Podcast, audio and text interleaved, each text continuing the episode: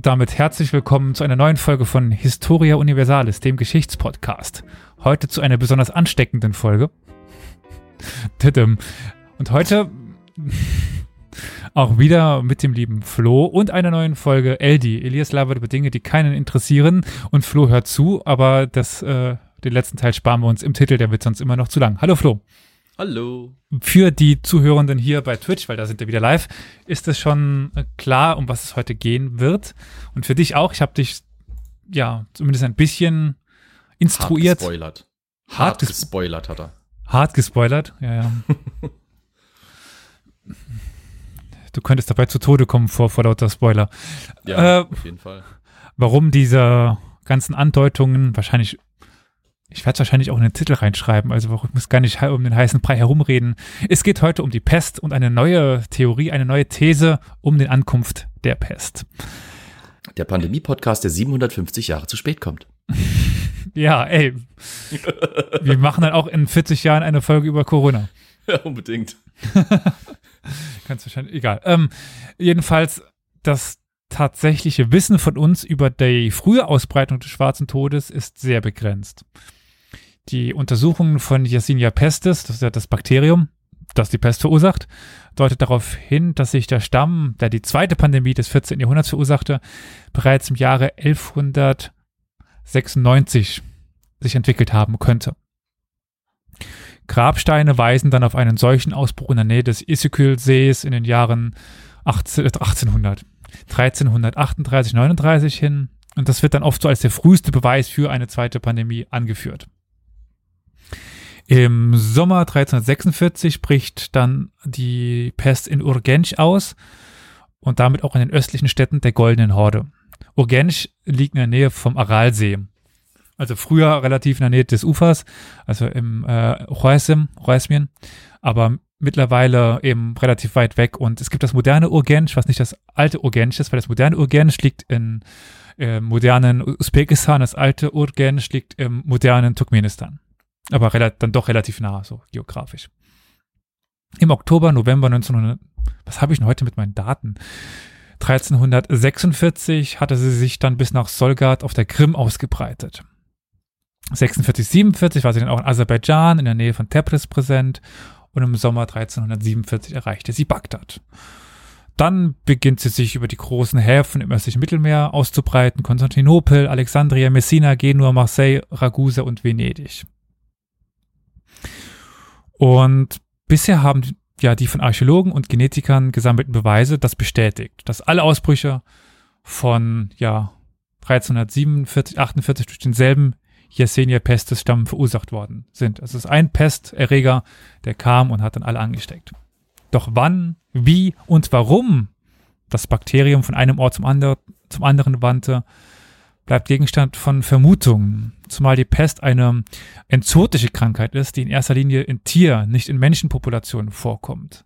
Also es bedarf auch tatsächlich besonderer Vorkommnisse, damit die Pest überhaupt auf Menschen überspringt. Das ist nicht allgegenwärtig. Wir haben die Pest hier immer noch. Die ist ja nicht ausgerottet. Die derzeitige Forschung über die frühe Phase der zweiten Pandemie stürzt sich stark auf Gabriele de Mussis Historia de Morbo. Das ist eine der wenigen mittelalterlichen Abhandlungen, die sich ganz dem Thema der Pest widmen. Historia de Morbo, die Geschichte des Todes. Und ich denke, da kommt jetzt auch dein Wissen her, weil das ist das, was wir in allen Geschichtsbüchern finden. Weil wenn ich dich jetzt frage, wann kam die Pest wie in Europa an, was würdest Äh, du dann antworten? Über die Hafenstädte vor allem. Ja, davor noch? Ja, so. ja. Es gibt immer dieses eine Ereignis, was angeführt wird. Du meinst die Belagerung von äh, ah, Kaffer, ja, Kaffer. im Hintergrund Kaffer, danke. Ich wollte Genau, Jaffa sagen, aber Jaffa liegt ganz woanders. Äh, Ja, zumindest beides östlich. ja, okay. So, so weit war ich schon mal. Das ist ein Fortschritt für mich. Hurra. Aber das ist ja so das Gängige, was man dann heranführt, eben, dass die äh, Goldene Horde, die Mongolen, Kaffer belagert haben und Ja. darüber sich schon die Pest ausbreitet.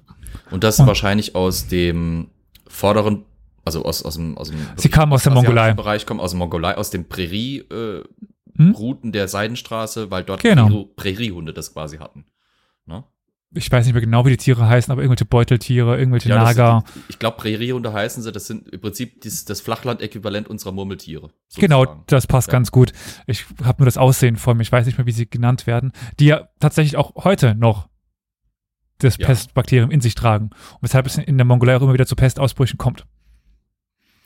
Dann, ja, das kann ich jetzt mal an dieser Stelle vielleicht kurz einweben. Das hat, hängt dann nämlich tatsächlich wohl auch mit Klimawandel zusammen, dass diese, äh, wie nanntest du, Präriehunde eben durch die zunehmende ja. Kälte, also es gab dann das äh, mittelalterliche Klimaoptimum ging zurück und das war so der Beginn dieser kleinen Eiszeit. Und das hat möglicherweise die, diese Hunde, diese Präriehunde aus ihren natürlichen Umgebung ge- getrieben hin zu den Menschen, wo es äh, wärmer ist Ja. und dann kam eben diese Ansteckung. So könnte das passiert sein, ist so eine Überlegung. Es gibt dann ganz viele Berichte über vermehrten Regen, Niederschlag zum Beispiel zu der Zeit. Also tatsächlich auch damals Klimawandel. Es gibt ihn. Damals war er noch nicht menschengemacht, aber naja gut, dann gibt es auch diese Theorie mit äh, Genghis Khan, Klimawandel und so weiter. Lassen wir das erstmal beiseite.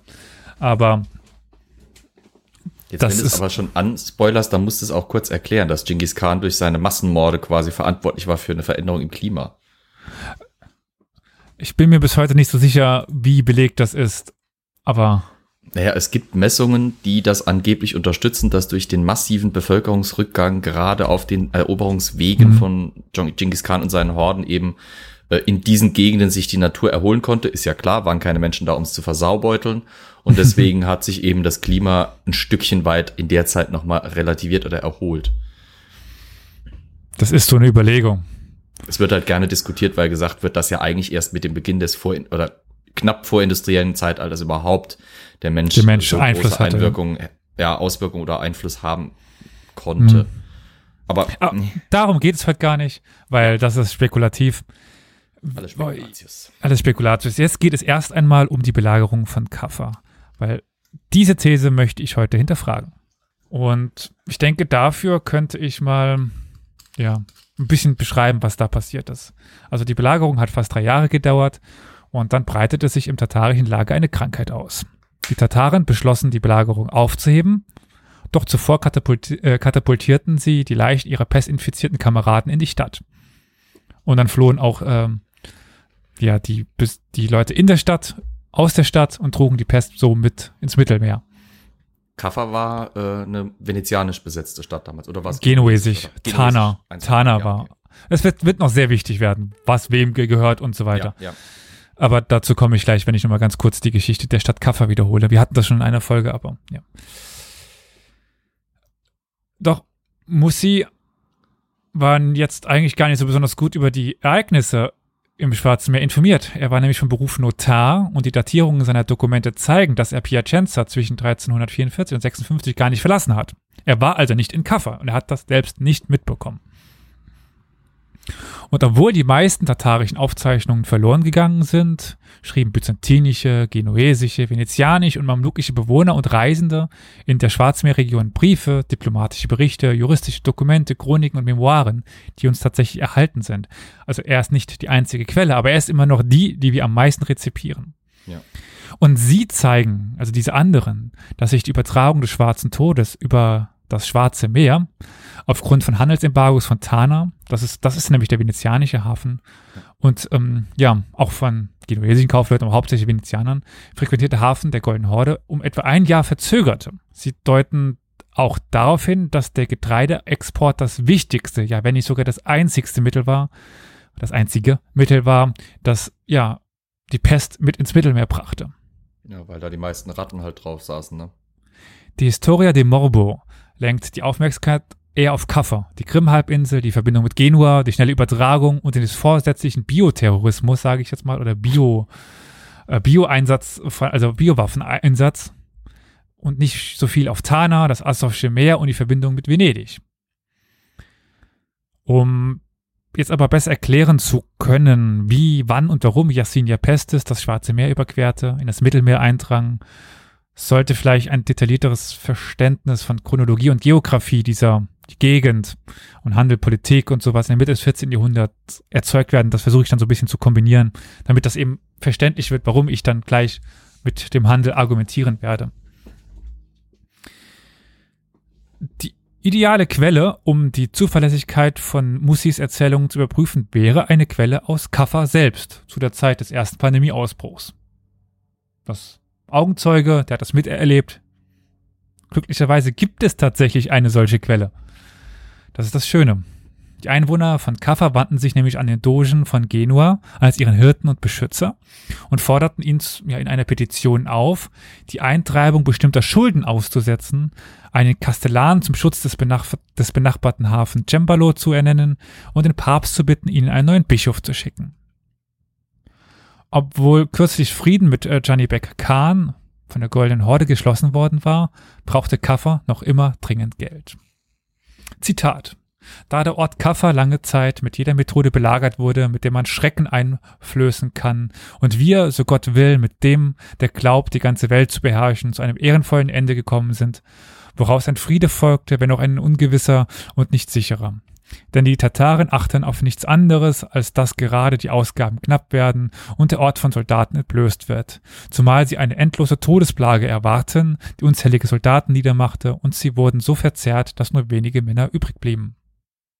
Mit anderen Worten, obwohl die, ja, Kafferaner, die Kafferer, die Bewohner von Kaffer, die Belagerung durch Janibek überstanden hatten, mussten ihre Soldaten bezahlt werden. Und ja, ihre Gegner rechneten damit, dass sie bald durch eine Krankheit dezimiert werden würden, die bereits schon viele tatarische Soldaten getötet hatte. Aber sie ist noch nicht angekommen. Sie ist noch nicht in Kaffer angekommen. Die Erneuerung der militärischen Verteidigung war also das Hauptanliegen der Einwohner von Kaffa während ja dieses kurzen Zeitfensters zwischen der Ankunft der Pest in der Goldenen Horde und der Ankunft der Pest in dieser Stadt. Das ist die erste, ja, oder früheste Direkterwähnung des Schwarzen Todes in einer, Europä in einer europäischen Quelle. Und ja, sie birgt uns aber zwei Interpretationsprobleme. Erstens fehlt in der einzig erhaltenen Kopie im Staatsarchiv von Genua die letzte Zeile einschließlich der Datierungsklausel. Wir wissen also nicht genau, wann das datiert worden ist. Ist die irgendwann verloren gegangen oder? Äh, das wissen wir nicht. Die, die ist kaputt. Okay. Wie es halt so häufig ist in Archiven, ist halt nicht mehr da. Ja. Wir können sie nur durch gewisse Umstände datieren, ungefähr, dass sie halt, aber wir wissen halt, dass die Belagerung vorbei war. Ja. Das kommt ja ganz klar daraus hervor. Es gibt auch einen Archivar, Giovanni, äh, Giovanna Batti Patti Balbi und die hat den äh, Text aufgrund von Hinweisen auf das Jahr 1347 datiert. Und das zweite Problem, was meint, meinen die Kafaner, die, wie gesagt, die Bewohner von Kaffa, als sie, als sie sagten, dass ihre Stadt mit, Zitat, jeder Methode mit der Terror eingeflößt werden kann, belagert wurde. Sind das die Katapulte von Musi? Möglich. Du kannst vieles machen, um bei einer Belagerung den Leuten drinnen Angst zu machen. Du kannst immer wieder vereinzelte Brandpfeile rüberschießen, das reicht schon. Mhm. Du kannst Spione versuchen einzuschleusen, immer wieder Nachdruck, mit, mit Nachdruck. Aber dann müssen wir halt uns ein bisschen in die mittelalterliche Welt versetzen. Nämlich in einer Welt, in einer Welt, weit, weit, nein, in einer Welt, in der man davon ausging, dass Krankheiten durch das Ungleichgewicht des Körpers und durch Sünden entstehen, war der Einsatz von, war der Einsatz von chemischen oder biologischen Mitteln zur Vergiftung von Luft und Wasser tatsächlich gar nicht so üblich und keine übliche Belagerungstaktik. Es gibt manchmal den Bericht von Leichen oder abgetrennten Köpfen, die in die belagerten Städten geworfen worden war oder wurden. Das war aber eher psychologischer Natur als biologischer, biologischem Hintergrund. Dass man Angst verbreiten wollte, dadurch, dass man die ja, toten Anverwandten und Lieben über die Mauer katapultiert hat. Weniger, dass man sich vorstellte, dadurch Krankheiten zu verteilen. Ja, aber also ich kann da jetzt nicht konkret natürlich, weil ich jetzt nicht darauf vorbereitet war, irgendwelche Quellen bringen, wo das, wo das so nachdrücklich gesagt wird, aber zum Beispiel das Vergiften von Quellen durch das Einbringen von Leichen oder sowas. Also den Leuten ist schon aufgefallen. Deswegen ist auch dieser Mythos, dass das Wasser im Mittelalter immer giftig war und wenn man es getrunken hat, war es falsch. Das, die Menschen waren schon nicht blöd, so blöd, dass sie nicht erkennen konnten, wenn Wasser sauber genug war zum Trinken oder nicht. Deswegen Wasser. haben, ja, ja. ja, zum Beispiel das Einbringen von, von, wie gesagt, einer Leiche oder von eben Stoffen, wo man wusste, dass sie giftig sind, in Quellen oder in Bäche oder in, in, in, in Seen oder Teiche oder sowas, die notwendig waren für eine Wasserversorgung. Das war schon eine Sache. Ja, ja, ja, schon, schon klar. Darum geht's ja aber nicht. Also, außer, außer die hätten versucht, explizit auf den Brunnen von, von Kaffer zu, zu, zu zielen. Und es gibt halt immer wieder diese, das ist, da, da, ja, aber wann, geben, wann ist die Frage? Ja. Wann ist immer die diese Berichte, mit, auch was Stronghold so wunderschön darstellt, dass Kühe oder sowas geschleudert werden, so solche, solche Spielereien, die sind, die sind fragwürdig, ja. Hm. Und es kommt darauf äh, an, wann, weil irgendwann mit, mit der Pest wurde es ja auch den Menschen offensichtlich, dass sich äh, Krankheiten durch Luft ausbreiten konnten. Aber das war ja vielen am Anfang gar nicht so klar.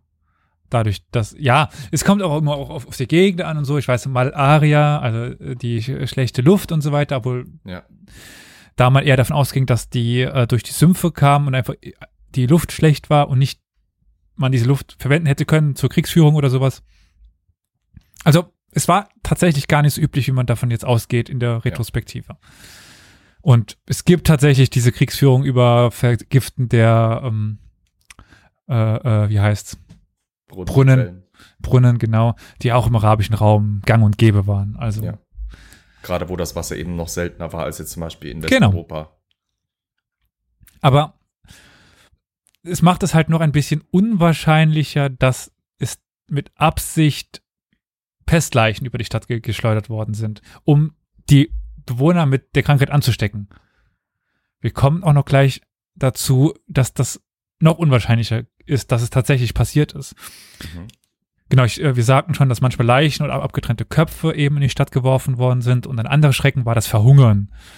Und das wurde tatsächlich von mittelalterlichen äh, Schriftstellern oder Chronisten am häufigsten mit Belagerungen in Verbindung gebracht. Die Verteidiger von Kaffa litten in den Jahren 1346 bis 47 mit Sicherheit an Hunger. Und es ist sehr wahrscheinlich, dass die Pest mit der Rückkehr der lokalen Bevölkerungsversorgung nach Aufhebung der Belagerung in die Stadt dann eindrang. Aber nicht während der Belagerung, sondern nach der Belagerung durch die Versorgung aus dem Umland. Ich komme dazu gleich nochmal. Mhm.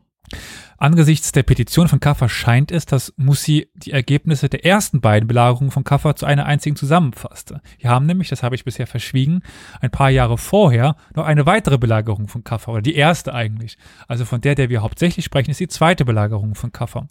Ich komme gleich noch zu der politischen Chronologie. Und die hat Mussi wahrscheinlich zu einer gemacht. Kommt häufiger vor. Ein zeitgenössischer chronischer äh, Chronist, chronischer, genuesischer Chronist erwähnte die Verwendung von Trebuchets für ihren ja, gewöhnlichen Zweck, nämlich Steine schleudern, durch ein tatarisches Heer, das Kaffer belagerte, allerdings nur während der ersten Belagerung im Jahre 1344, also nicht 46, 47. Ibn Khatima äh, in Almeria und Gilles äh, Limuisis in Tournai erwähnten die zweite Belagerung von Kaffa im Jahre 47 im Zusammenhang mit der frühen Ausbreitung der Pest, aber sie erwähnen weder die erste Belagerung im Jahre äh, 1344 noch den Einsatz von Katapulten oder Trebuchets durch die Belagerung. Also eben äh, Khatima und Agilis de Musis sind auch wichtige Quellen für uns für die Pest. Und die erwähnen keine Trebuchets, keine Katapulte, nichts. Diejenigen, die die Ausbreitung der Pest in der Region am besten beobachten könnten, waren, es macht vielleicht Sinn, die Byzantiner. Mhm. Weil die waren ja da relativ nah dran. Und da haben wir den byzantinischen Chronisten Nikephoros Gregoras. Und auch Johannes der sechste Kantakusenos. Jetzt wünschte ich mir Günther herbei, der könnte mir das besser aussprechen. Achso, ich dachte, der hieß Günther und das war die griechische Version davon. Nein. Äh, einen äh, lieb wäre auch ein schöner äh, Name für einen byzantinischen Kaiser. Einen lieben Gruß noch an unseren Kollegen von Anumundi. Jedenfalls war das der regierende Kaiser und auch äh, der schrieb auch äh, während dieser Zeit in Byzanz. Obwohl Kantakusenos als Kaiser von der zweiten Belagerung von Kaffa wusste, brachte er sie nicht mit der Pest in Verbindung. Stattdessen, Zitat, griff die eindringende Pest zuerst den hyperboreischen, äh, auch von den hyperboreischen Skythen ausgehend fast alle Meeresküsten der Welt an. Auch Niko, äh, Nikephoros äh, Gregoras brachte die zweite Belagerung von Kaffa nicht mit der Pest in Verbindung. Im Gegenteil. Ausgehend von den Skythen und äh, Meotis und der Mündung äh, der Tanais. Gleich zu Beginn des Frühlings dauerte sie ein ganzes Jahr lang und durchzog und zerstörte, um genau zu sein, nur die Festlandküste, Städte wie auch Landgebiete, unsere und die anderen angrenzenden, bis nach Gadaira, das ist Cadiz, und den Säulen des Herkules. Verweise auf die Küste sowohl bei Gregoras und bei Cantacusenos deuten auf eine Übermittlung per Schiff hin, würde ich jetzt mal so sagen können. Ja. Verweise auf die Skythen deuten auf eine Verbindung zur Steppe, ja, beziehungsweise der nördlichen Steppe, also nördlich des Schwarzmeers hin. Skythen, das ist ja diese typische griechische Bezeichnung, alles was nordöstlich äh, des äh, Schwarzen Meers rum galoppiert, sind Skythen. Also damit sind die Tataren gemeint. Grigoras wird er dann sogar noch genauer. Er identifiziert den Ausgangspunkt der Seuche als die meotischen Sümpfe im Delta des Tanais, des Don.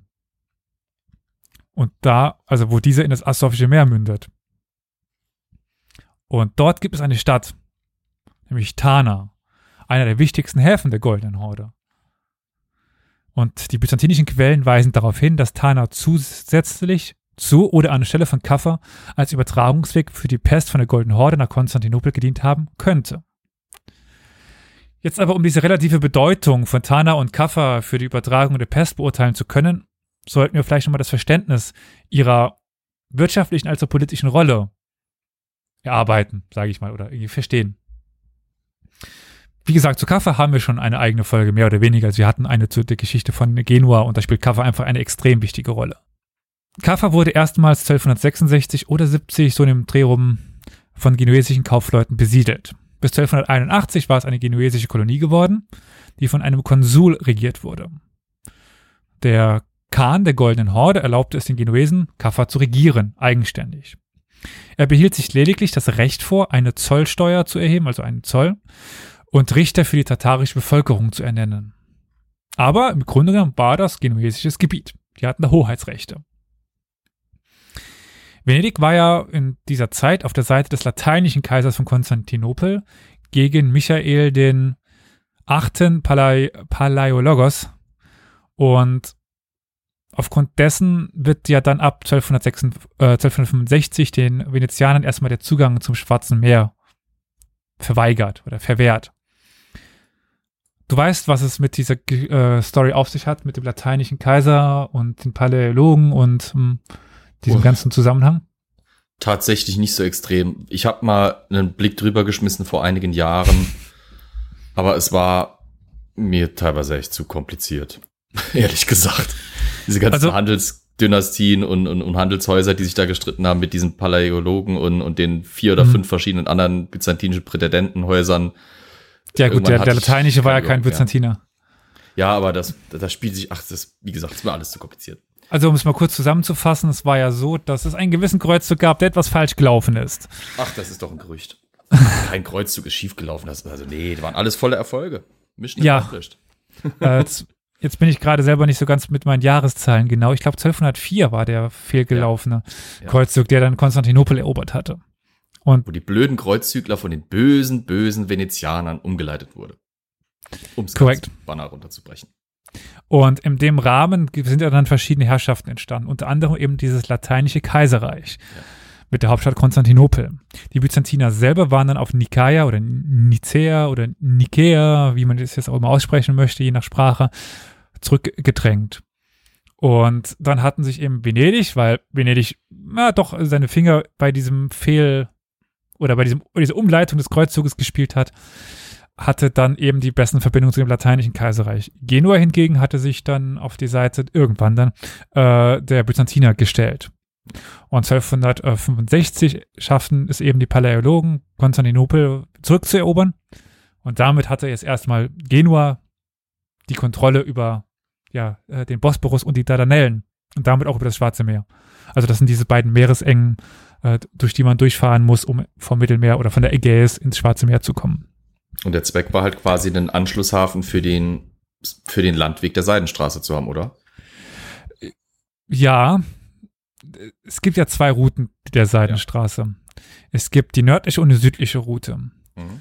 Und die nördliche Route endet eben irgendwo auf der Krim, so historisch. Ja.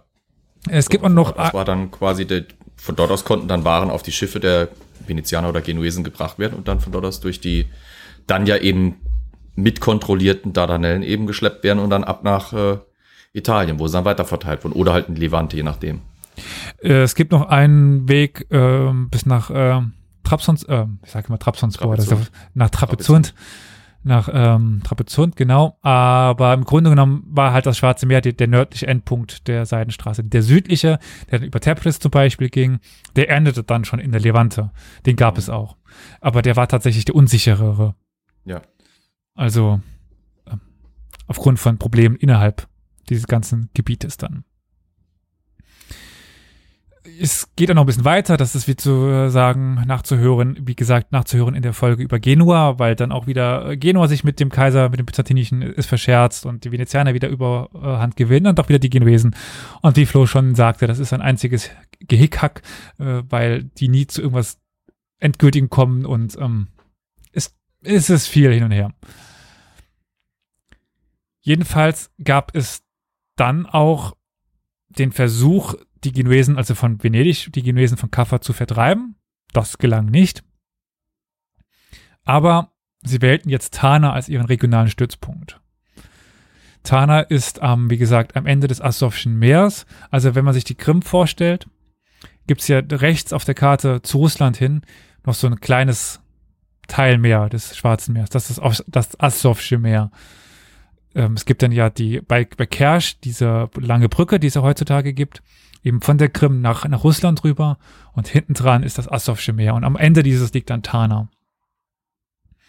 Der erste venezianische Konsul von Tana wurde 1326 ernannt, aber anders als der genuesische Konsul von Kaffa regierte der venezianische Konsul nur über die Vene- venezianische Gesellschaft. Also quasi parallel zu dem, was es für die Tataren in Kaffa gab, gab es für die Venezianer in Tana, also die Machtausübung der Genuesen war in Kaffa weitaus mehr da, als es in, Tana gab. Warum versuchten die jetzt dort im Schwarzen Meer, ja, politisch und wirtschaftlich Fuß zu fassen? Nun, einerseits eben, wie Flo schon sagte, wegen der Seidenstraße. Der wichtigste Grund ist aber tatsächlich nicht die Seidenstraße. Der wichtigste Grund ist der Getreidehandel. Ja. In der, also Venedig war in einer Lagune gelegen und Genua quasi in einem Berghang. Baust du noch äh, vor, weil noch, noch ist es tatsächlich immer noch in der Lagune gelegen. Also ich weiß nicht, wie lange unsere Folge online bleibt, aber derzeit ist es tatsächlich immer noch so mit Venedig. In einer Lagune gelegen wird es wahrscheinlich immer sein. Ja, äh, nicht unbedingt. Irgendwann wird's halt, naja, wird die Lagune nicht mehr da sein. Sondern da wird's dann halt einfach nur noch mehr sein. Ach so, mein, ja, ja. Unter einer Lagune oder so. Aber ja, das ist jetzt äh, upsala, geografische Bezeichnung. Jedenfalls waren beide nicht in der Lage, gen- genug Getreide zu produzieren, um ihre eigenen Bürger zu ernähren.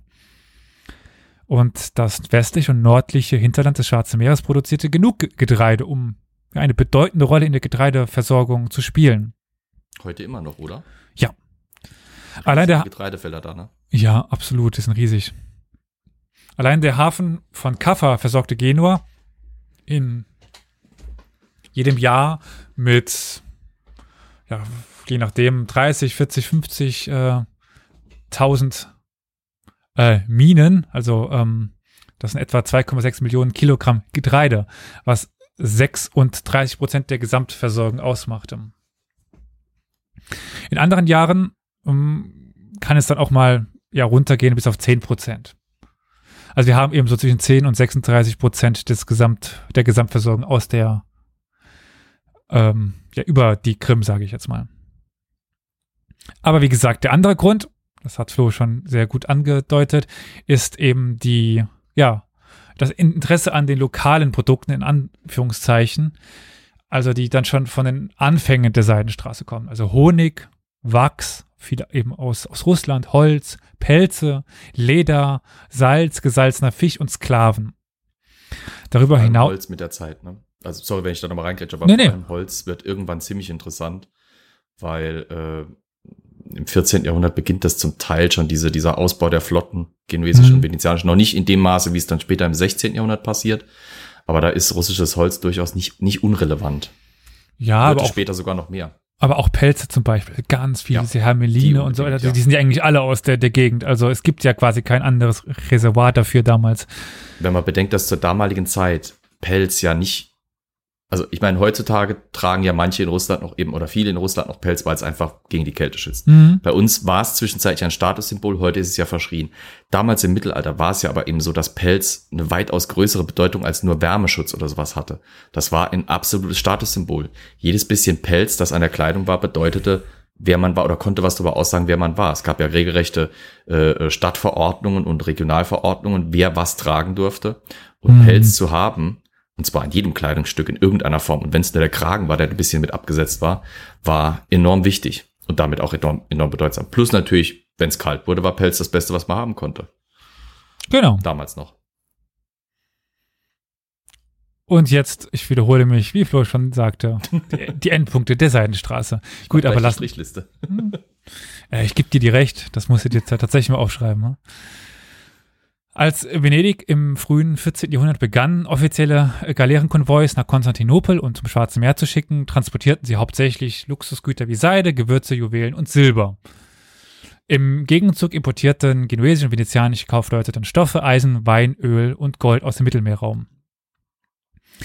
Unter diesen Waren verdiente das Getreide eben die besondere Aufmerksamkeit, da ein kausaler Zusammenhang zwischen Getreidelieferung und der Übertragung der Pest nachgewiesen ist.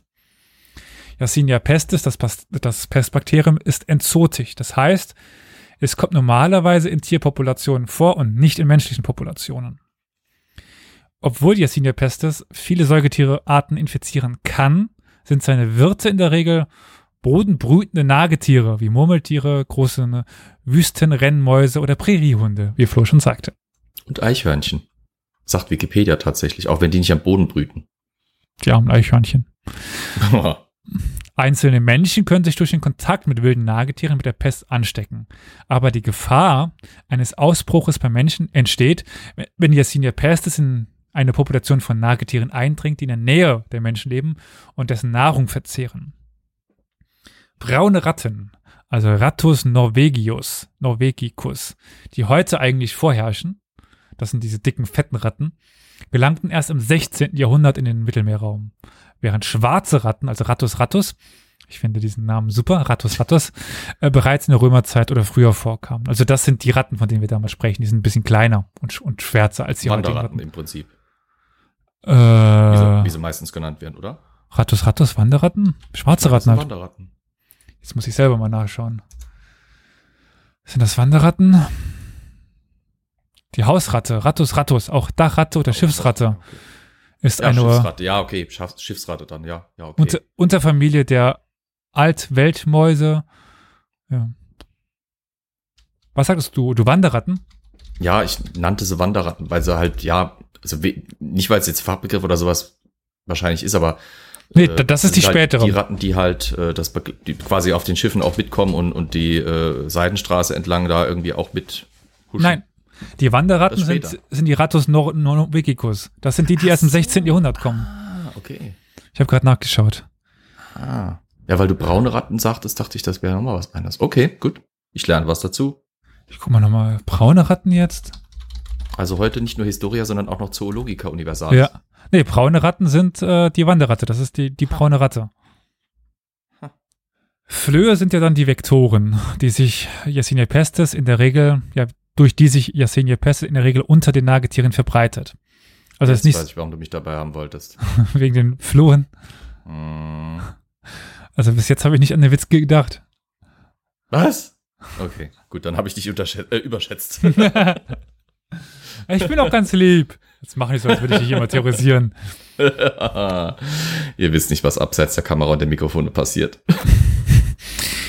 Äh, es gibt Ja. viel, eigentlich viele Floharten, äh, äh, das kann ich gar nicht mehr drüber nach, egal, äh, die das Bakterium übertragen können, aber speziell die Gattung Xenophysila spielt dabei eine große Rolle. Wenn diese Flöhe das Blut eines pestinfizierten Wirts fressen, sind sie sofort in der Lage, das dann wieder weiter zu übertragen. Wenn kein Nagetier zur Verfügung steht, wird der Floh versuchen, ein anderes Säugetier in der Nähe zu fressen, also zu beißen, zu Ich stelle mir gerade vor, wie ein Floh versucht, irgendwie einen Hund zu fressen. Es ist, das wäre mit Sicherheit ein niedlicher Anblick. Und Ja. der hat da lang dran zu kauen, das sage ich dir. Ja. Eben auch vielleicht einen Menschen und dann kommt eben hier Yersinia pestis auch zu den Menschen. Ich vermute, die gehen zuerst über die, eben über die Haustiere, also wie zum Beispiel Katzen oder Hunde, oder? Bevor sie auf den Menschen gehen?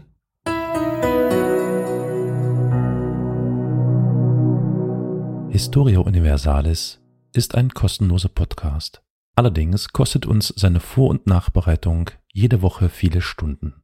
Wenn dir gefällt, was wir tun, dann freuen wir uns über eine Kaffeespende über co-fi.com slash Historia Universalis oder finanzielle Unterstützung in Form einer SEPA-Überweisung. Alle weiteren Informationen zu Spendenmöglichkeiten findest du in der Episodenbeschreibung.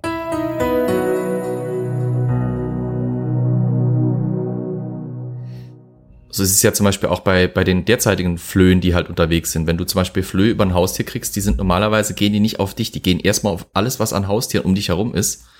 Der Mensch ist quasi immer nur die letzte Aus, oder der letzte, die letzte Zuflucht. Was ja dann auch, glaube ich, später im Verlauf der Pest mit ein Problem war, weil als dann die Ratten weg waren, aber die Katzen und Hunde immer noch da waren, war die Pest noch immer nicht weg weil die dann eben auf den Hunden und Katzen saß. Was manche gerafft haben, indem sie dann angefangen haben, Katzen und Hunde zu killen, teilweise aus den falschen Gründen, weil sie irgendwie Hexen und so weiter vermutet haben, aber ich meine, da gab es einen Zusammenhang. Boah, ob sie das jetzt, ob sie da groß unterscheiden, weiß ich nicht. Hm. Verstehst du? Also, ja, ja. Ob die jetzt das, also das wird sicherlich kein, also dadurch, dass die die Flöhe ja nicht an sich töten oder so, also wird es sicherlich dazu beitragen, dass es mehr Flöhe gibt, wenn sie noch andere Tiere befallen. Aber ob sie zuerst auf die gehen und dann jetzt auf den Menschen oder ob es halt parallel passiert, das kann ich ja nicht sagen. Hm. Jetzt müssen wir uns aber noch ein bisschen mit der Überlegung beschäftigen, wie lange braucht es, um von einem infizierten Nager zu einer infizierten Menschen zu kommen, zu einem Ausbruch, zu einer Pandemie oder zu einer Epidemie, je nachdem. Es wurden jetzt verschiedene Methoden angewandt, um die Zeitspanne zwischen der Einschleppung von Yersinia pestis in eine Population und naja, dann den Bekanntwerden eines Ausbruches zu schätzen. Es gibt einen Ola Benediktov, der hat äh, 39 bis 49 Tage geschätzt.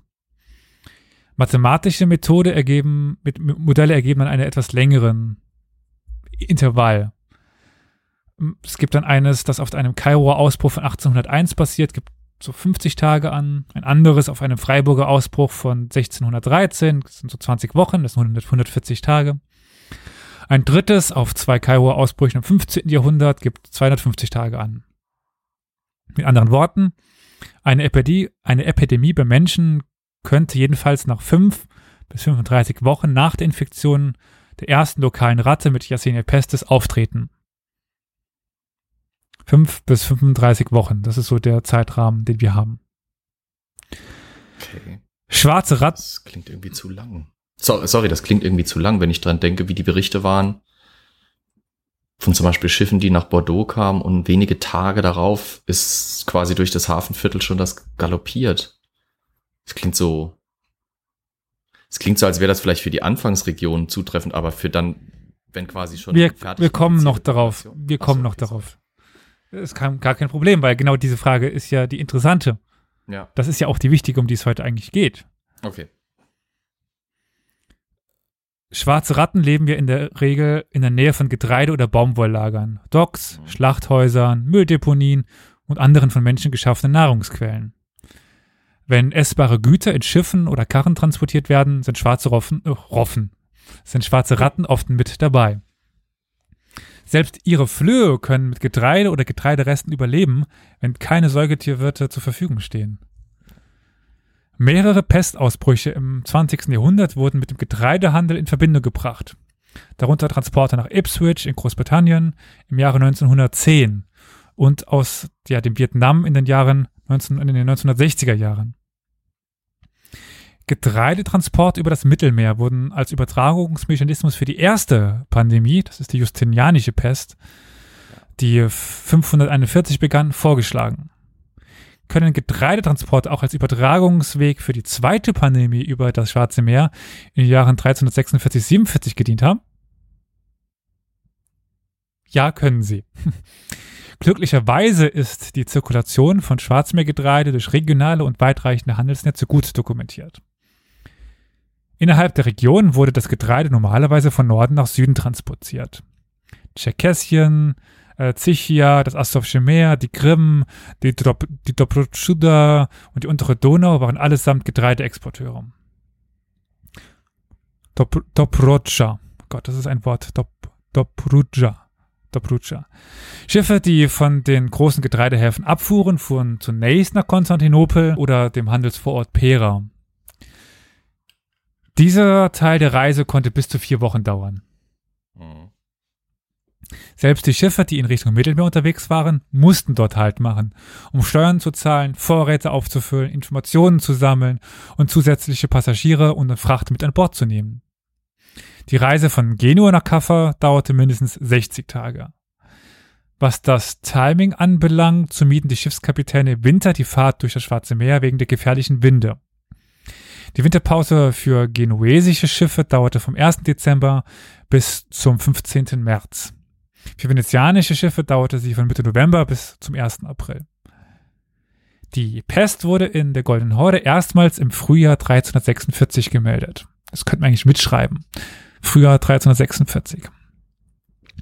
Bis Oktober oder November 1346 hatte sie dann das Hinterland von Kaffa erreicht. Wenn der Getreidehandel am Schwarzen Meer normal verlief, würde man erwarten, dass infizierte Ratten und Flöhe die Getreidelieferungen von Tana nach Pera und Konstantinopel bzw. Kaffa von dort ins Mittelmeer begleiteten. Wenn die erste Getreidelieferung Anfang August 1346 abging, hätte sie Anfang September Konstantinopel und im Oktober oder November Genua und Venedig erreichen müssen. Mhm. So, wenn man das eben so folgt. Beziehungsweise mit den Flüchtlingen, mit den ersten Flüchtlingen von Kaffa. Richtig. Ein Ausbruch der Pest bei Menschen hätte 5 bis 35 Wochen später gemeldet werden müssen. Das heißt zwischen Oktober 1346 und Mai 1347 in Konstantinopel und dann zwischen November 1346 und Juni 1347 in Genua und Venedig. Das ist nicht der Fall. Ich wollte gerade sagen, ich höre dann aber. Dieses Mal auch ein Aber, das man ver verwenden darf. Hm. Die Menschen in Konstantinopel wurden erst August oder September 1347 von der Pest heimgesucht. Also ein Jahr zu spät. Die Genuesen erreichte sie erst im November oder Dezember 1347, also sechs bis zwölf Monate später, als man erwarten würde. Die Venezianer waren erst im Februar oder März 1348 betroffen, also acht bis 15 Monate später als erwartet. Das deutet entweder darauf hin, dass die Pest nicht durch infizierte Ratten oder Flöhe übertragen wurde, die in den Getreidetransporten mitfuhr, äh, mitfuhren, oder dass der Getreidehandel am Schwarzen Meer im Jahre 1346 nicht normal funktionierte. Mhm.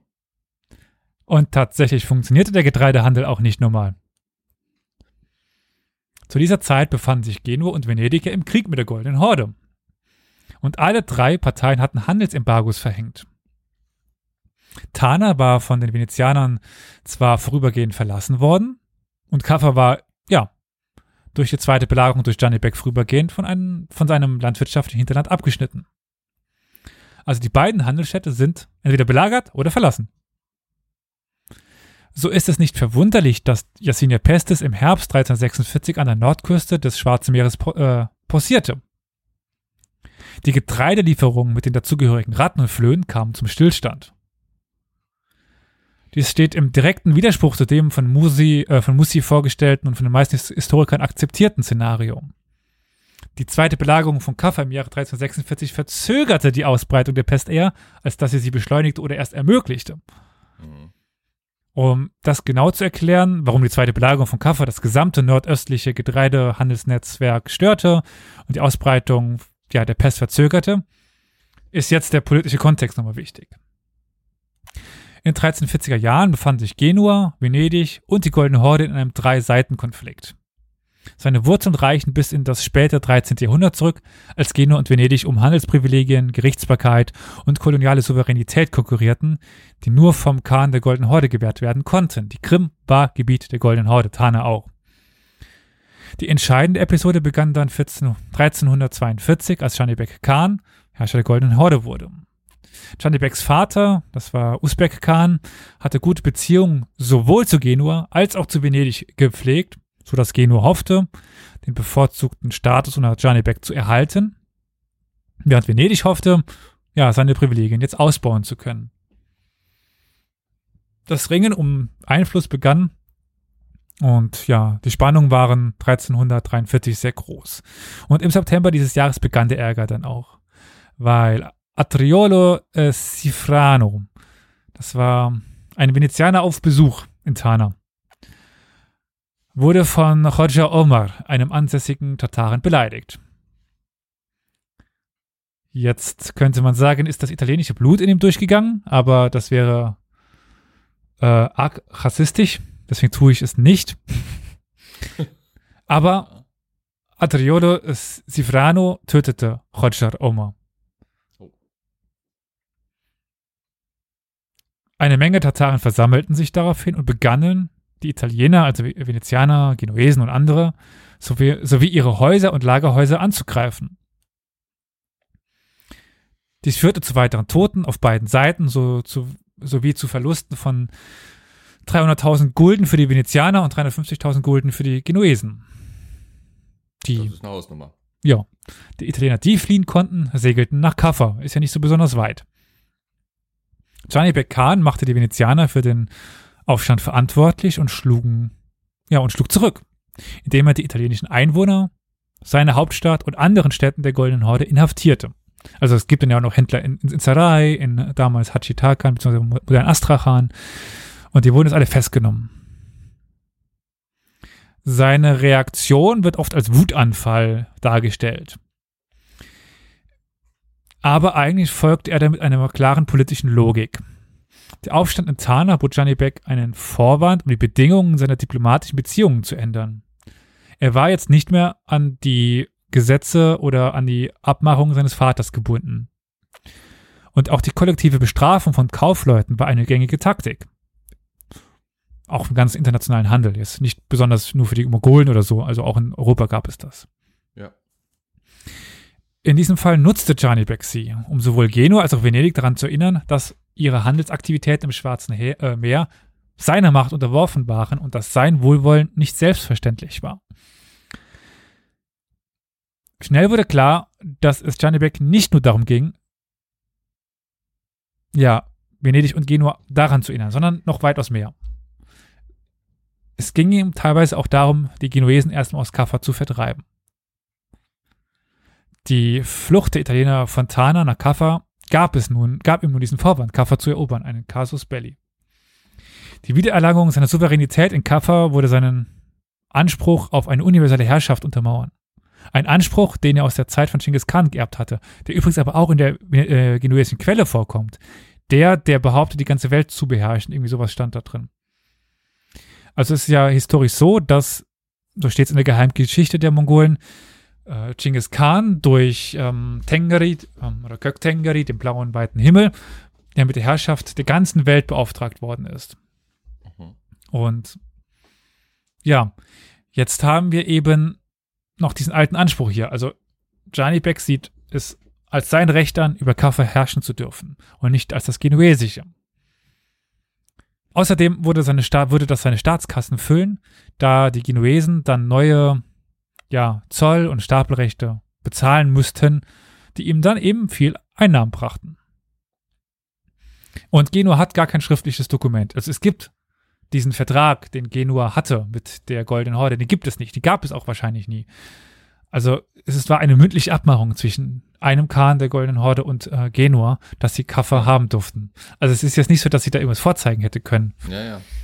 Ob das was genutzt hätte, ist nochmal eine ganz andere Frage, aber im Grunde genommen konnten sie eben nicht nachweisen, dass Kaffer ihnen gehört.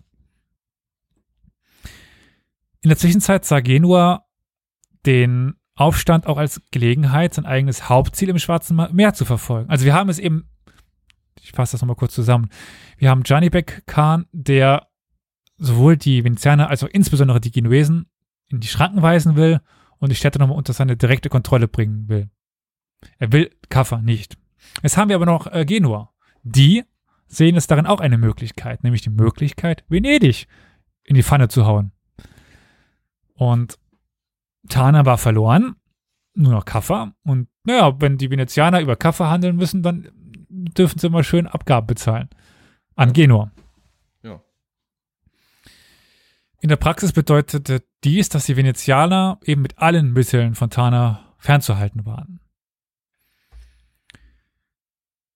Chanebeke Khan konnte sein Ziel jedoch nicht erreichen. Wie gesagt, im Februar 1344 belagerte, belagerte er Kaffa mit zwölf Trebuchets.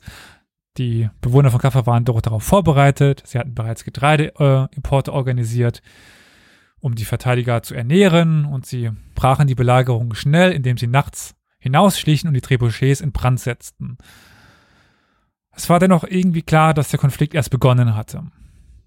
Im April schloss der Senat sein Verfahren gegen Atteriolo Cifrano ab, dessen Mord an Khadja Omar den Aufstand ausgelöst hatte.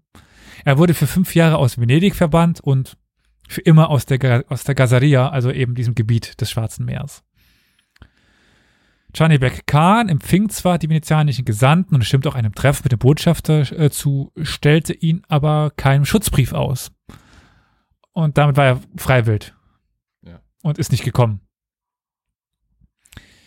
Im Frühjahr 1344 wandte sich der Doge von Genua, Simon äh, Boccanegra, an den Dogen von Venedig, Andrea Don Dandolo, um ein Bündnis vorzuschlagen.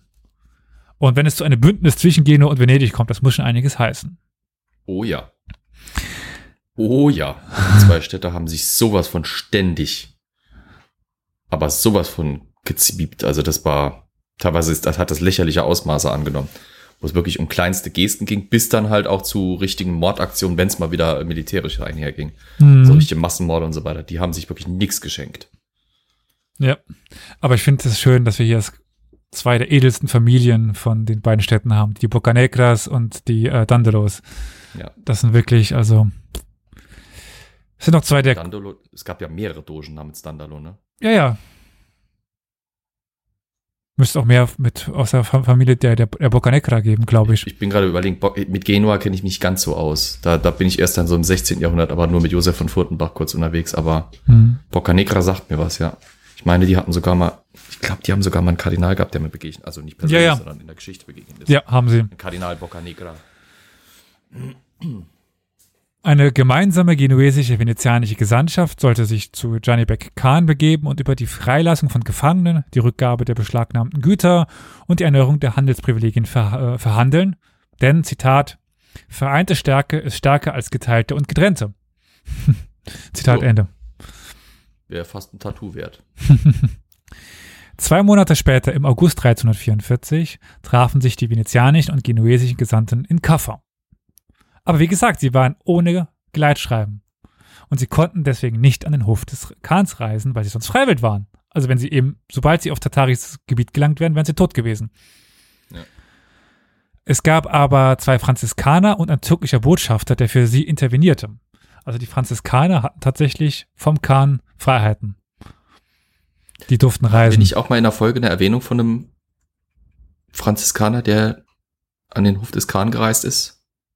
Gibt's viele. Ich, Entweder habe ich das in der Uni mal gehabt oder wir hatten es hier als Folge, aber meinst, jedenfalls weiß ich Meinst du Ruppruck? Wilhelm von Ruppruck? Das kann sein. Ich glaube, der, der war Franziskaner, bin ich mir gerade unsicher. Ja. Plano Capini war, glaube ich, kein Franziskaner. Ich bin mir bei den, bei den ganzen Reisenden nicht so, nicht so sicher, welcher ähm, Gruppe die angehören. Ja, es ist schlimm. Das, wenn man mal drin, in dem, in dem Thema drin ist, erkennt man, wie viel es von denen gab. Hm, äh, nur mal noch zu unterstreichen, dass dieser, dieses Klischee von wegen, es gab keinen Austausch zwischen den Welten oder sowas, das, das stimmte nicht. Ich guck mal gerade, Wilhelm von äh, Ruppruck. Franziskaner. Durcheinander. Franziskaner, gell, ne? Ja, ja. Wilhelm von, von Ruppruck war ja. Franziskaner. Ja. Der ist bis nach Karakorum gereist. Vielleicht meintest du den.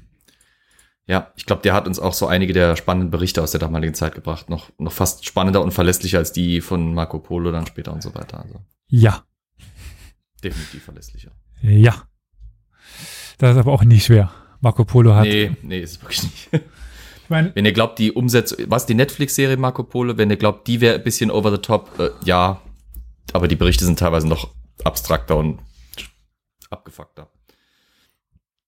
Es gibt jedoch, also, wie es nun mal so ist, auch zur Zeit des Embargos, das nun aufgebaut worden ist. Also es gab nicht nur ein Embargo der Golden Horde, sondern auch die beiden anderen haben ein Embargo gegen die Golden Horde aufgebaut. Wie es, also so ich, so du mir, so ich dir. Aber es war jetzt nicht so, dass das jetzt zwischen den Venezianern und den Genuesen für Friede, Freude, Eierkuchen gesorgt hätte. Nein, die haben jede Möglichkeit gesucht, um sich den, über den jeweils anderen zu beschweren. Seit seiner ersten Erklärung im Februar 1344, also des Embargos, hatte Venedig Kaffer als einen, ja, der mit einem Embargo belegten Hafen genannt. Also für sie war Kaffer unter Handelsembargo. Mhm. Doch im Vertrag äh, vom Juni 1344, 1344 äh, wurde das Reich von Janipek genannt. Da steht eben quasi, dass die Goldene Horde steht unter Embargo. Geno behauptete nun, dass Kaffa ja nicht zum Reich von Janibek gehörte und ein Stopp des Handels mit Kaffa mm, deswegen nicht notwendig war, weil ist ja nicht, ist ja genuesisch, ist ja nicht Goldene Horde. Und sowieso hätte das der äh, Wirtschaft eher nur von Genua geschadet und nicht der von der Goldenen Horde. Am 22. August wurde der venezianische Botschafter Zeuge, wie eine Galeere beladen mit Leinen, Zucker und anderen Waren aus dem Mittelmeer Kaffa verließ, um in Cembalo und anderen Häfen, die ganz klar mit einem Embargo belegt waren, zu handeln. Also spätestens dann war, hui, äh, die Kacke am Dampfen.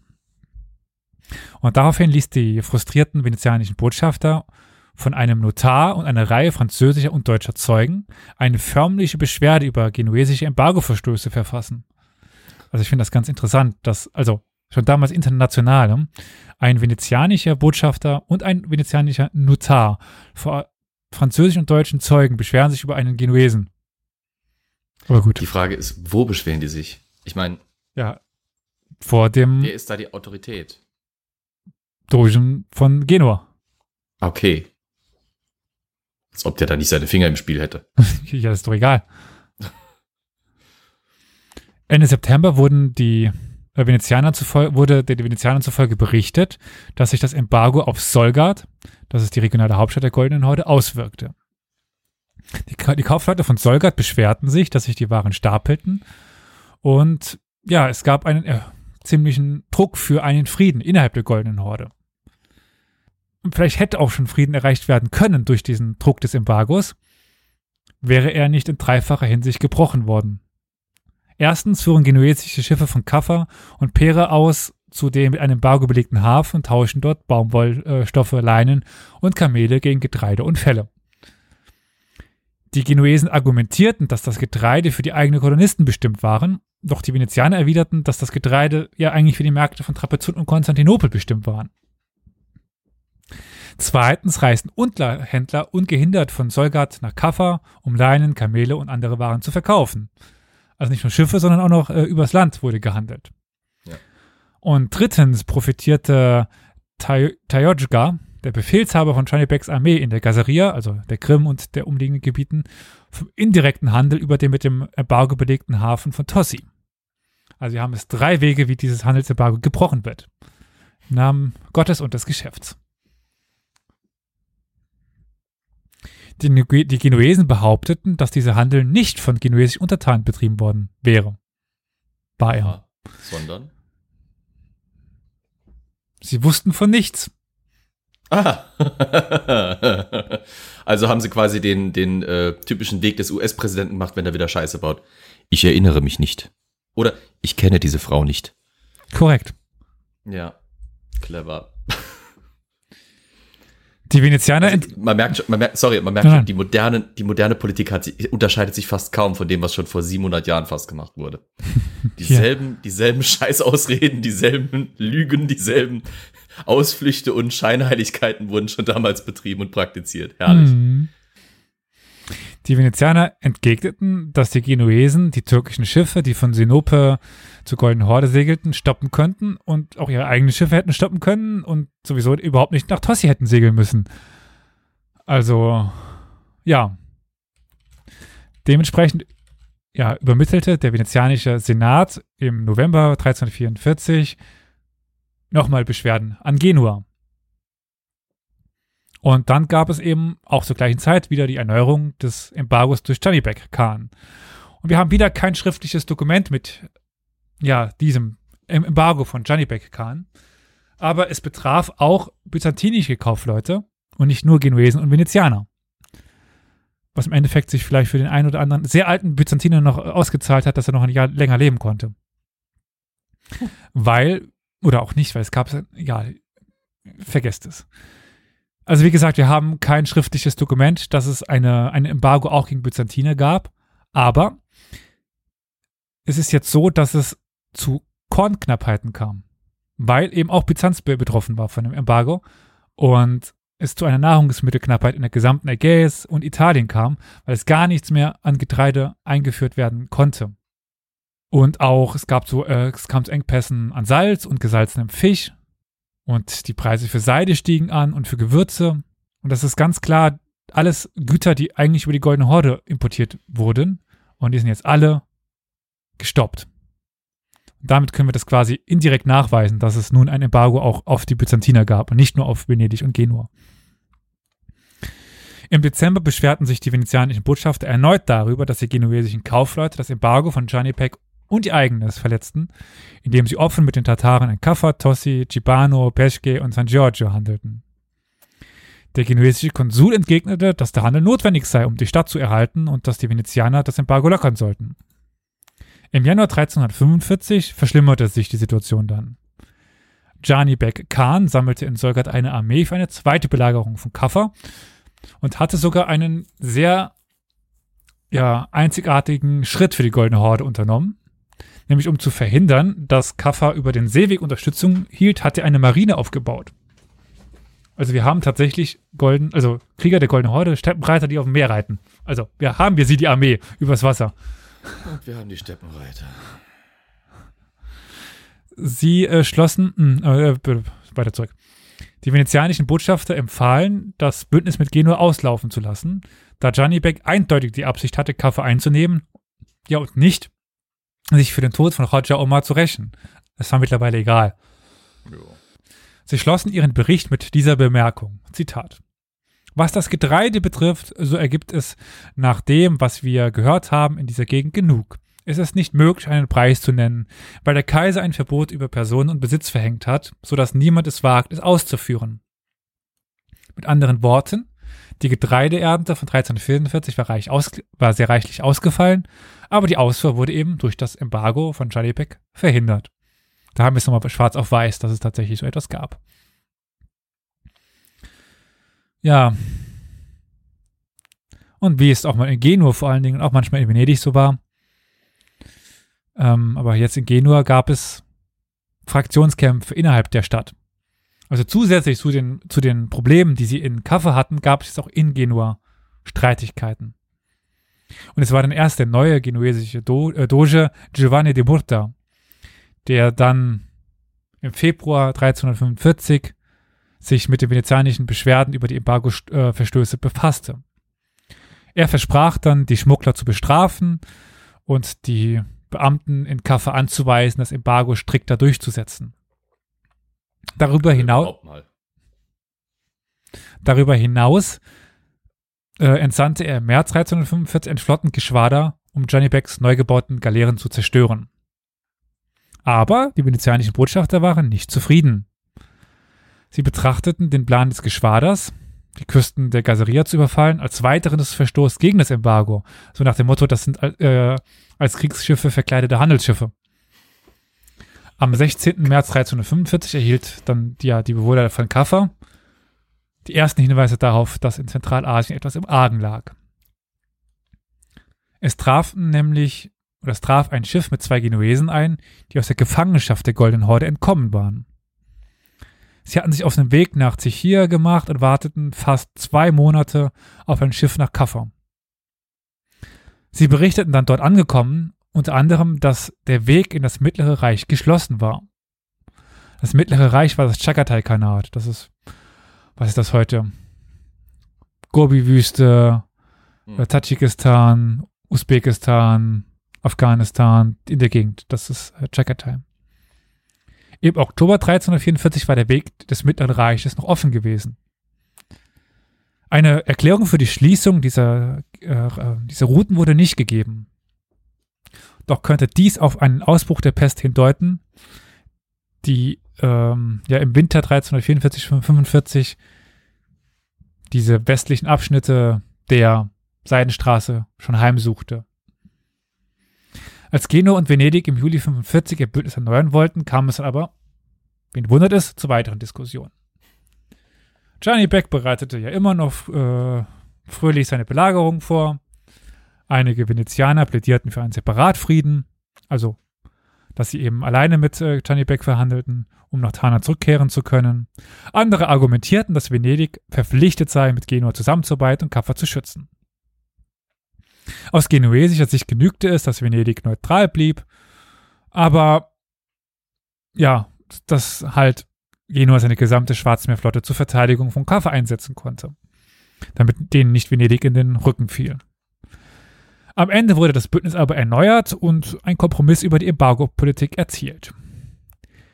Es ist nicht genau bekannt, wann Johnny Beck mit der zweiten Belagerung von Kaffa dann begann, aber sie muss zwischen ja, Juli und Dezember 1345 stattgefunden haben.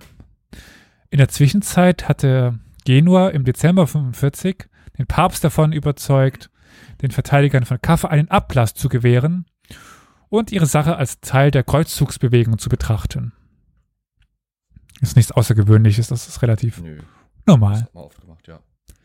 Die Belagerung war am 4. August 1346 noch im Gange. Als der Papst Genua die Erlaubnis äh, erteilte, zwei Transportschiffe und fünf Galeeren nach Ägypten zu schicken, um die Gewinne für die Verteidigung von Kaffa zu verwenden. Das ist wiederum ganz interessant, dass dann jetzt quasi äh, Genua mit päpstlicher Erlaubnis mit den Muslimen Handel treiben darf, um Geld für die belagerte Stadt zu machen. Ist jetzt nicht so, als hätten sie das nicht vorher auch schon gemacht, aber jetzt eben mit päpstlicher Erlaubnis. Zu dieser Zeit brach jetzt aber der schwarze Tod über die goldene Horde herein. Venezianische Quellen berichten zwischen März 45 und äh, Februar 46 von der Pest in den ja, fernen Tatarengebieten und im hohen Norden. Byzantinische Quellen wiederum berichten dann im Frühjahr äh, 1346 von der Pest in Tana. Russische Quellen berichten im Sommer 46 von der Pest in Urgench und in östlichen Städten der Goldenen Horde, also Sarai an der Wolga, Astrachan an der Wolgamündung und noch weiteren Städten. In den mamlukischen Quellen wird im Oktober, November 46 von der Pest in Solgat oder Kürüm berichtet. Die Auswirkungen auf Janibeks Reich waren demografisch, wirtschaftlich und kulturell verheerend. Während dieser Zeit überquerten zahlreiche Menschen das Schwarze Meer von Norden nach Süden, aber Yasenia Pestes begleitete sie nicht. Die venezianischen Gesandten, die im April 1346 von Kaffa aus aufbrachen, hätten Konstantino Konstantinopel im Mai und Venedig im Juni erreichen sollen. Und haben sie auch erreicht. Mhm. Doch es gab keine Pest. Auch die venezianischen Gefangenen, die im Frühjahr 46 aus Neusserei und anderen Städten der Goldenen Horde entlassen wurden, brachten die Pest nicht mit.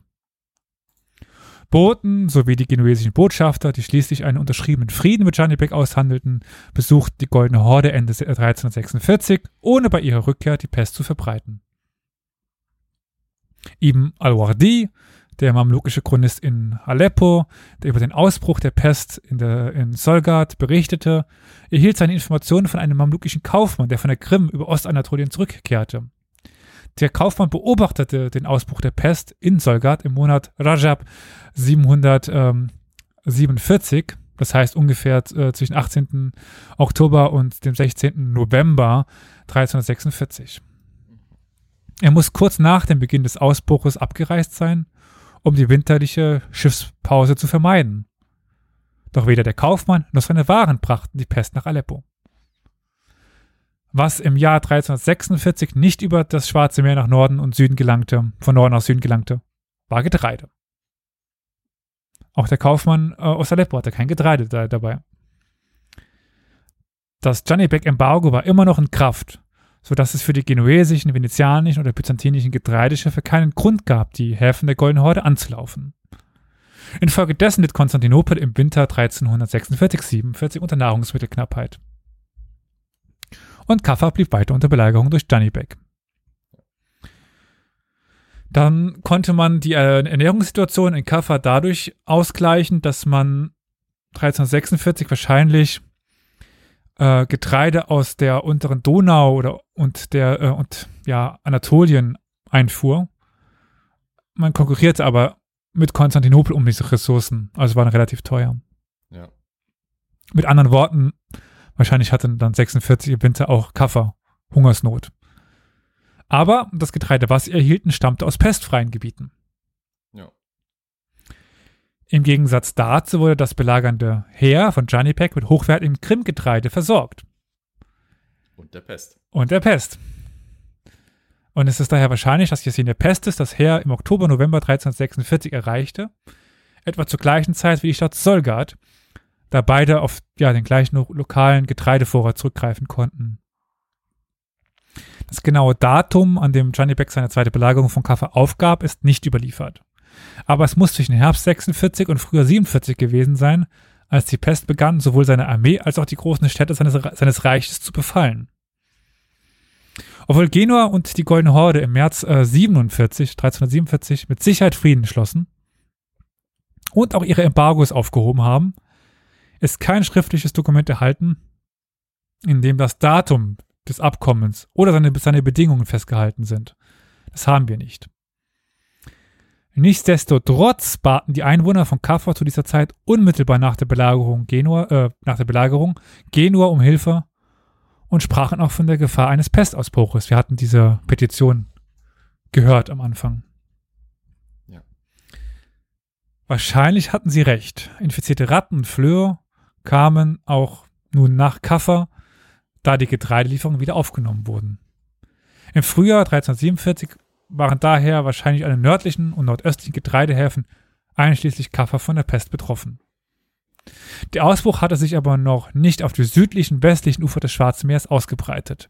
In Konstantinopel, Genua und Venedig, die immer noch unter Nahrungsmittelknappheit litten, wurde die nächste Ernte, die erst im Juli oder August 1347 in, äh, zu Ausfuhr bereit sein wurde, natürlich sehnlichst erwartet nicht, nicht ahnen, was da kommen würde. Daher änderte der venezianische Senat am 24. April 1347 auch sein Embargo.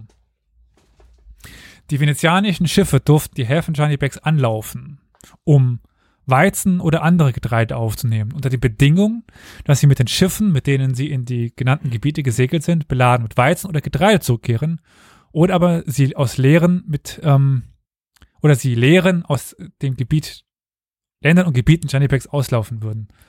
Also quasi entweder mit Getreide oder gar nichts. Ja. Und Leerfahren ist keine Option damals. Jede Leerfahrt ist Verlust. Ja. In der Zeit des wieder aufgenommenen Getreidehandels, etwa sechs Monate nach der Aufhebung, Aufhebung der zweiten Belagerung von Kaffa, überquerte Yasenia Pestes dann das Schwarze Meer. Nach Angaben des, des byzantinischen Chronisten Nikephoros Grigoras traf die Pest zuerst in Konstantinopel ein. Wenn die Pest Konstantinopel, Pera und äh, Tre äh, Trepisont, also äh, Trapezunt, durch Getreidelieferungen aus dem Norden äh, aus der Ernte von 1347 erreicht, ist es logisch, dass die Krankheit die Menschen in allen drei Städten etwa zur gleichen Zeit traf, weil es die, dieselbe Lieferung ja. war. Ja.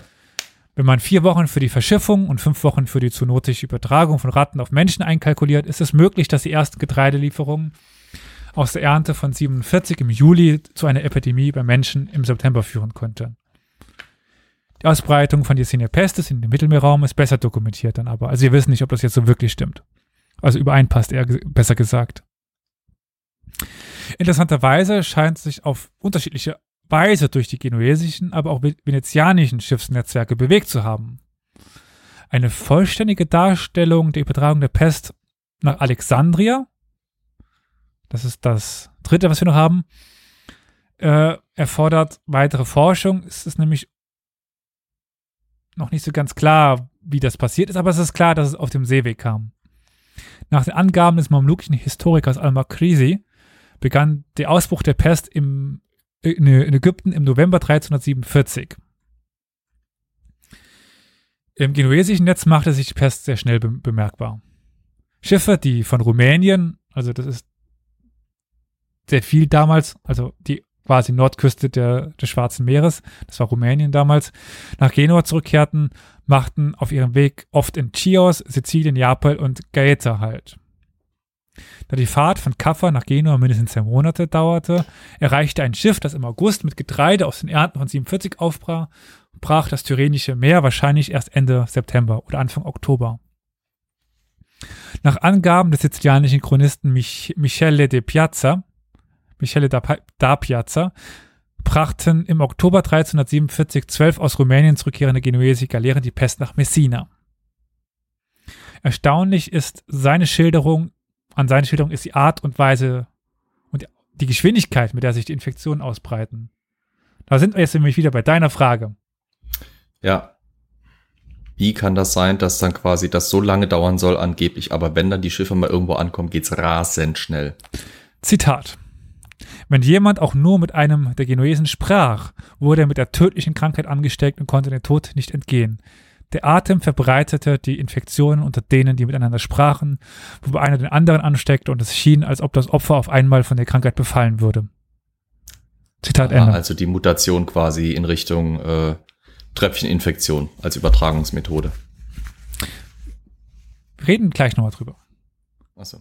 Zwischen den Ankünften der Schiffe und den ersten Pestfällen bei Menschen scheint es keine Zeitspanne zu geben, in der Yersinia pestis unter den lokalen Ratten sich hätte ausbreiten können und zoonotisch auf den Menschen übertragen können. Stattdessen scheint es schnell von Mensch zu Mensch gegangen sein. Eben keine zoonotische Ausbreitung, sondern Mensch-zu-Mensch-Ausbreitung. Das macht ja aber auch Sinn. Ich meine, du bist wochenlang unterwegs auf See. Die Rattenpopulation ist mit Sicherheit durch die Pest zum Teil auch dezimiert. Die wenigen Ratten, die noch in der Ladung sitzen, werden dann beim Ausladen intensiv zwangsläufig in Kontakt mit den Menschen kommen, die ja dran arbeiten. Mhm. wenn sie vielleicht noch im Korn sitzen. Warte. Das wird verladen, das wird transportiert, oder nicht? Warte kurz ab, wenn wir zu, Ven zu Venedig kommen. Ach so, okay. Das ist nämlich sehr interessant. Wir haben quasi den Beispiel für, wir haben quasi heute den Beispiel für genau beide Fälle, die du gerade erzählst. Okay. Also wir haben eben, jetzt können wir festhalten, bei den genuesischen Schiffen haben wir eine Mensch-zu-Mensch-Übertragung, wahrscheinlich auch noch Lungenpest, also mhm. sehr über die Atmung und dann, ja, keine Chance eben, das zu entgehen. Ja. Entlang dieser genuesischen Schiffsrouten in ganz Norditalien brachten Beobachter die Ankunft des Schwarzen Todes jedoch mit ja, der Besatzung bestimmter Schiffe in Verbindung, wahrscheinlich die, die das tatsächlich dann schon hatten und dann auch Mensch zu Mensch übertragen konnten. Entweder mit Handelsgaleeren oder mit bewaffneten Galeeren, die zur Aufhebung der Belagerung von Kaffa entsandt wurden. Im venezianischen Schiffsnetzwerk machte sich die Pest jedoch langsamer bemerkbar. Schiffe, die von Rumänien nach Venedig zurückkehrten, machten in der Regel auf Kreta, Modon oder Koron und Ragusa, also dem modernen Dubrovnik halt. Wie im Falle der Genuesern hatten die venezianischen Schiffe, die das erste Getreide der Ernte von 1347 transportierten, Tana im August verlassen und Venedig frühestens Ende September oder Anfang Oktober erreicht. Ragusa meldete jedoch erst am 15. Januar 1348 einen Ausbruch der Pest bei Menschen und Venedig selbst erst Ende Februar oder Anfang März. Der venezianische Staat erkannte den Ausbruch der Seuche erstmals am 30. März an, als der Große Rat eine Kommission zum Schutz der öffentlichen Gesundheit ernannte. Mhm.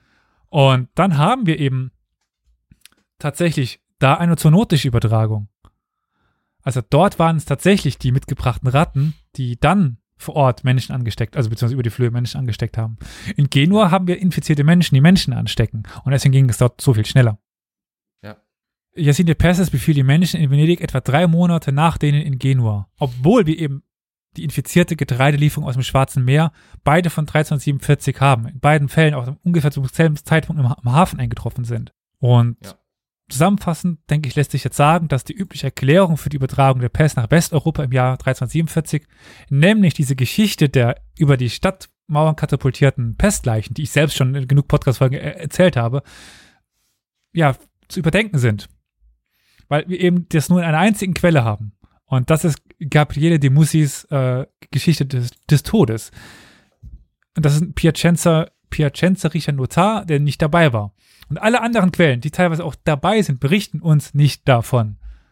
Ja. Und nichtsdestotrotz folgt die Geschichtsschreibung noch dieser einen Quelle, weil sie eben so schön anschaulich ist, weil sie uns ein schönes Beispiel dafür bietet und weil es natürlich auch irgendwie diese richtige Story gibt, dass eben da Pestleichen über die Mauern katapultiert werden. Nichtsdestotrotz ist jetzt, wenn wir dieser These folgen, der Getreidehandel eigentlich der Hauptweg.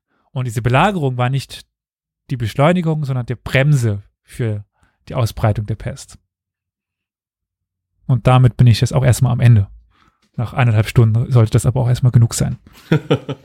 also auf jeden Fall spannend. Das äh, gibt echt nochmal Grund zum Hinterfragen. Ich hatte irgendwie schon immer so ein paar kleinere Probleme, die halt aber schwer beweisbar sind, weil es halt eher so, ich sag mal, aus der heutigen Perspektive auch aus praktischen genommene Bedenken waren zu dieser Theorie mit den Katapult. Ich meine, das waren ja immer noch Kameraden sozusagen der Soldaten, die die quasi katapultieren sollten. Und das war wirklich, das wäre schon eine enorme Ausnahme in der Geschichte gewesen, dass man quasi, also das Katapultieren von Feinden, von der Ober, äh, von, von festgenommenen Feinden oder hingerichteten Feinden, das ist eine Sache. Zu denen hat man ja persönlich auch kein Verhältnis, aber die Hemmung, eigene Leute über die Mauer zu schießen, ist, glaube ich, schon eher da.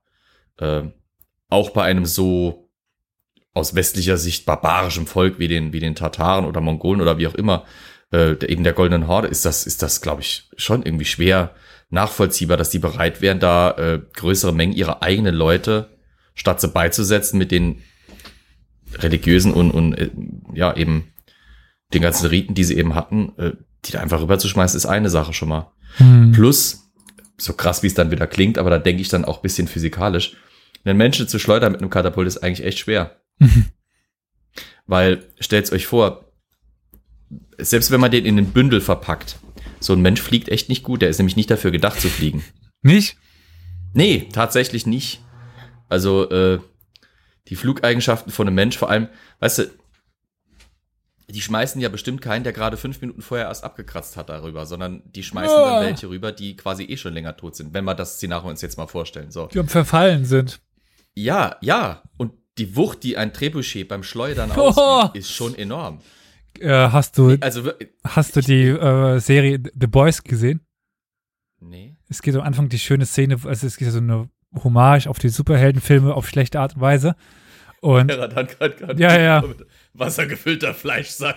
Und es gibt halt am Anfang eine Szene, wo ein Liebespaar eben, die wollen sich so aufeinander zugehen und da läuft halt ein, eine, ein Fleischverschnitt durch die, durch diese Person durch. So stellte ich mir das gerade vor. Achso, ja.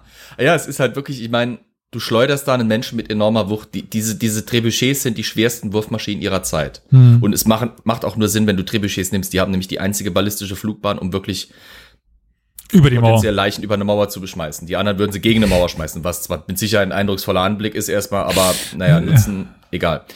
Äh, so ein Trebuchet hat eine enorme, enorme Kraft, die es auswirkt. Mhm. Auf die, auf die Objekte, die es, die es schleudert. Kommt Pfannkuchen an. Eine Leiche. Ja, nee, also, die, wenn überhaupt, dann schmeißt du da nicht eine Leiche über die Mauer. Du schmeißt quasi, du schmeißt da eher so ein Hagel und Nebel über die Mauer, würde ich behaupten. Also, wenn man, wenn man, also nach deinen Schilderungen jetzt, den ganzen Belegen und den ganzen Aussagen auch über den Kornhandel, hm.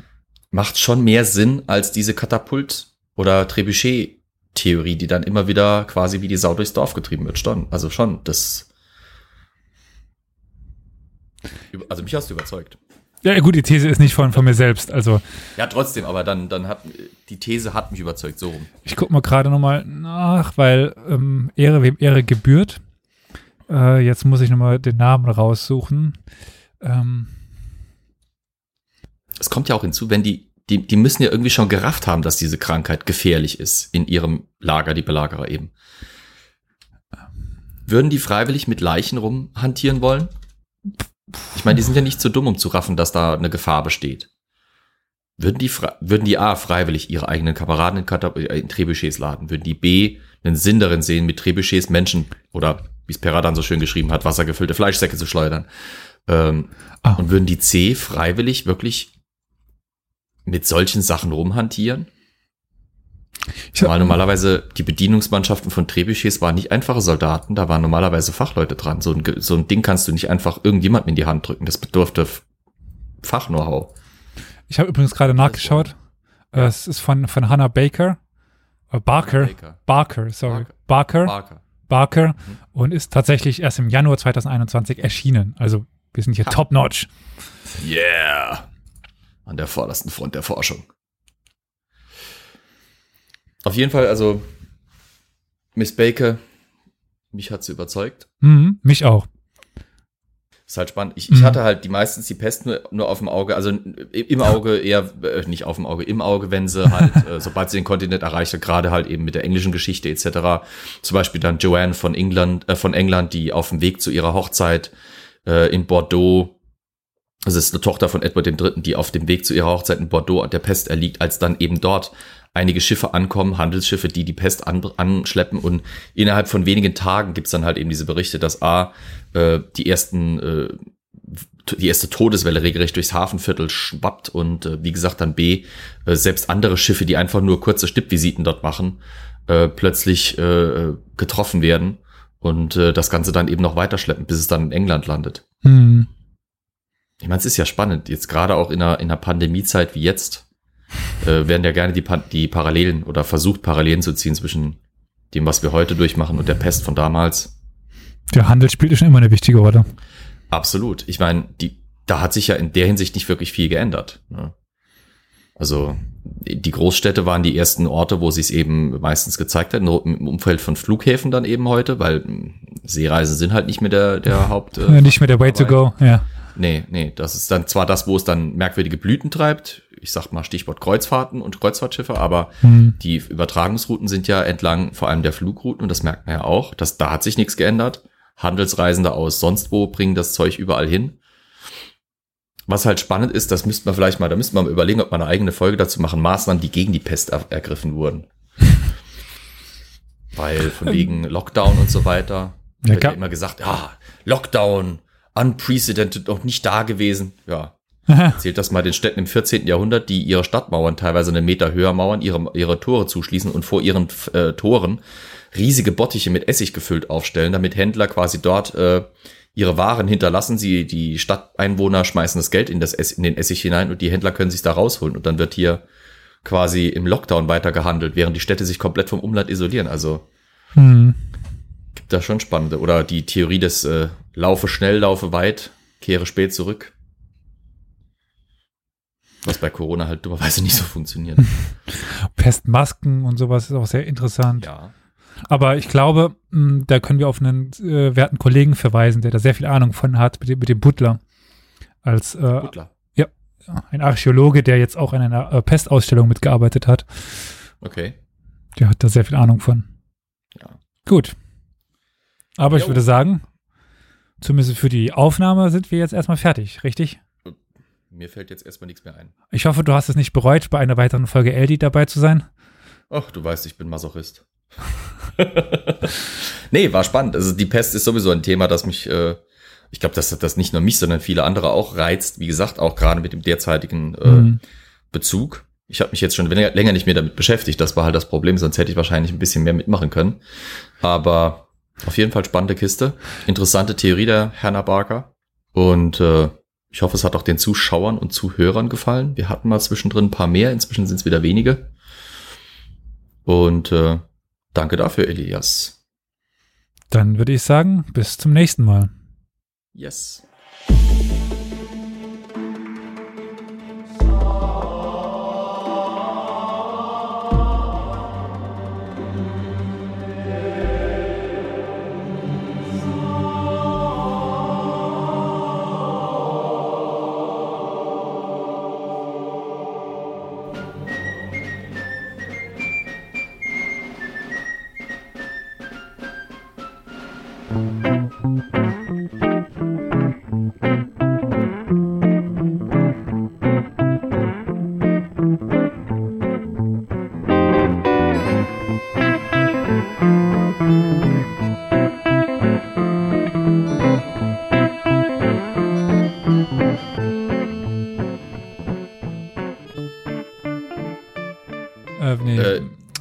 Du meinst das mit Götz von äh, Berlichingen? die- die Berlichingen, genau. Leck mich im Arsch, Leck genau, mich ja. im Arsch. Ja, ja das äh, äh, Sketch History ist ein, ein, ein seltenes Juwel äh, ZDFscher Unterhaltungskunst. Das, da lasse ich auch nichts drüber kommen. Okay, von Sketch History zurück zu Mord, Gemetzel und Intrigen. Also Sketch History. Ähm, ja, okay.